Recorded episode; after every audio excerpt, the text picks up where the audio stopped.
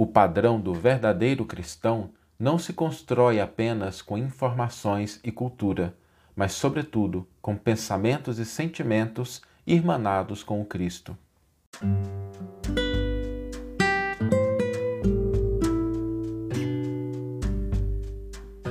Você está ouvindo o podcast O Evangelho por Emmanuel, um podcast dedicado à interpretação e ao estudo da Boa Nova de Jesus através da contribuição do benfeitor Emmanuel. Hoje nós vamos refletir sobre um tema que muitas vezes surge na cabeça das pessoas, sobre como a gente identificar o verdadeiro cristão, o padrão do verdadeiro cristão. E, e isso é importante não só para que a gente possa olhar e identificar, mas para que a gente possa também avançar, né? porque o verdadeiro cristão ele não é uma coisa que nasce pronta, é construído através das experiências da vida, através das possibilidades de crescimento, de aprendizado. Então, é uma construção, é um aperfeiçoamento. E é importante a gente saber isso para quando a gente estiver nessa busca, a gente saber se nós estamos na estrada correta, se a gente está caminhando corretamente na direção de estabelecermos esse padrão de verdadeiros cristãos que para a gente é algo muito importante. Porque quando Cristo esteve conosco, ele estabeleceu esse elemento de ser para cada um de nós um guia, alguém que orienta o caminho, mas também um modelo como está exemplificado ali, registrado no item 625 de O Livro dos Espíritos. Né? Jesus é guia e modelo, padrão. Então, padrão é algo para a gente imitar, para a gente seguir, para a gente internalizar. E aí é importante a gente entender o que, que significa isso. Algumas pessoas pensam que quando a gente vai, e eu recebo isso com muita frequência, as pessoas falando sobre a dificuldade que tem às vezes de entender o Evangelho, o Novo Testamento, a Bíblia, e algumas ficam até desanimadas com, com essas dificuldades, que são naturais em função da distância temporal, da língua, né?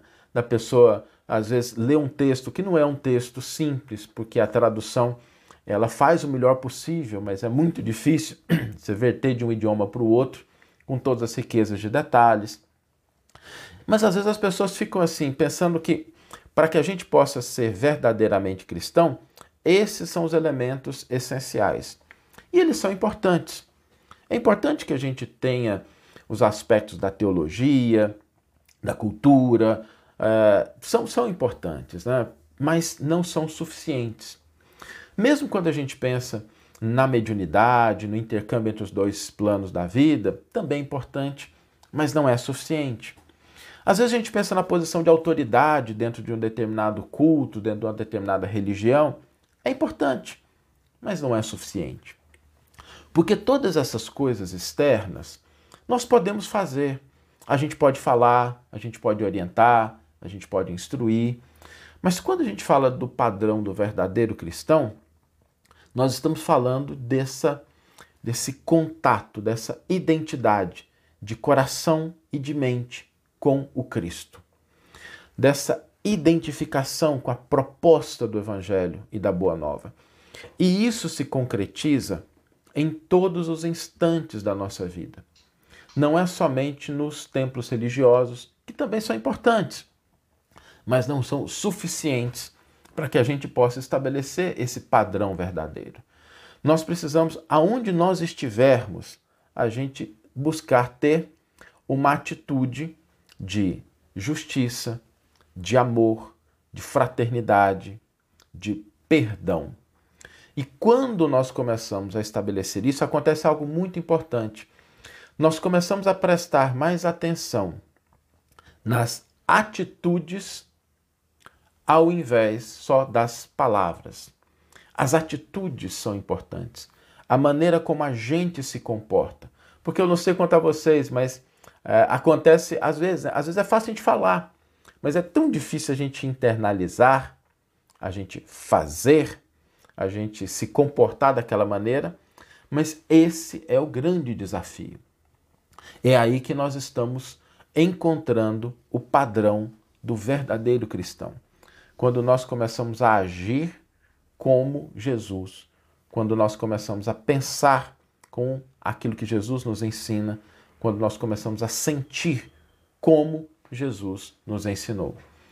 Por isso, no caminho de buscar internalizar essa proposta do cristianismo e de enxergar o verdadeiro cristão, lembremos-nos sempre que todos esses elementos exteriores, eles são importantes, mas eles não são suficientes. E quando nós encontramos a atitude, o sentimento, nas mínimas coisas, na maneira de falar, na maneira de se comportar, na maneira de avaliar, na maneira de se equilibrar, quando nós encontramos a bondade, a compreensão e o amor, aí nós estamos diante desse padrão do verdadeiro cristão. Nós vamos ler agora a íntegra do versículo e do comentário que inspiraram a nossa reflexão de hoje. O versículo está em Atos dos Apóstolos, e Atos é um livro muito importante porque ele mostra o nascimento, o surgimento desse cristianismo nascente, e ali nós temos grandes exemplos, grandes baluartes do cristianismo, e um deles foi Barnabé, é um companheiro de Paulo nas viagens, e esse versículo de Atos fala exatamente sobre isso.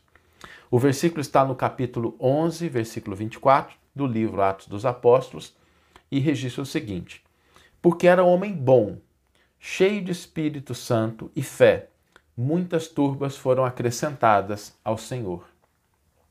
E Emmanuel vai intitular o seu comentário Padrão. Alcançar o título de sacerdote em obediência a meros preceitos do mundo não representa esforço essencialmente difícil.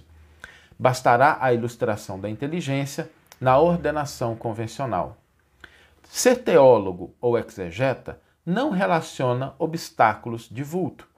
Requer-se apenas a cultura intelectual com o estudo acurado dos números e das letras. Pregar a doutrina não apresenta óbices de relevo pede-se tão somente a ênfase ligada à correta expressão verbalista. Receber mensagens do além e transmiti-las a outrem pode ser a cópia do serviço postal do mundo. Aconselhar os que sofrem e fornecer elementos exteriores de iluminação constituem serviços peculiares a qualquer homem que use sensatamente a palavra. Sondagem e pesquisa, indagações e análises são velhos trabalhos da curiosidade humana. Unir almas ao Senhor, porém, é atividade para a qual não se prescinde do apóstolo.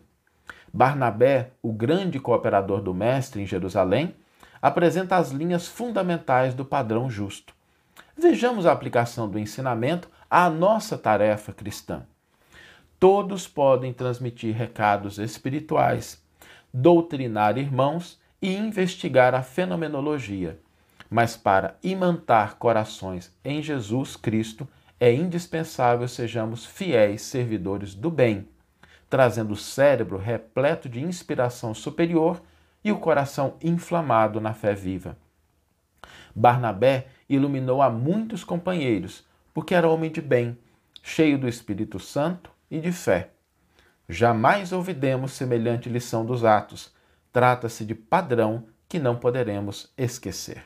Que você tenha uma excelente manhã, uma excelente tarde ou uma excelente noite e que possamos nos encontrar no próximo episódio. Um grande abraço e até lá!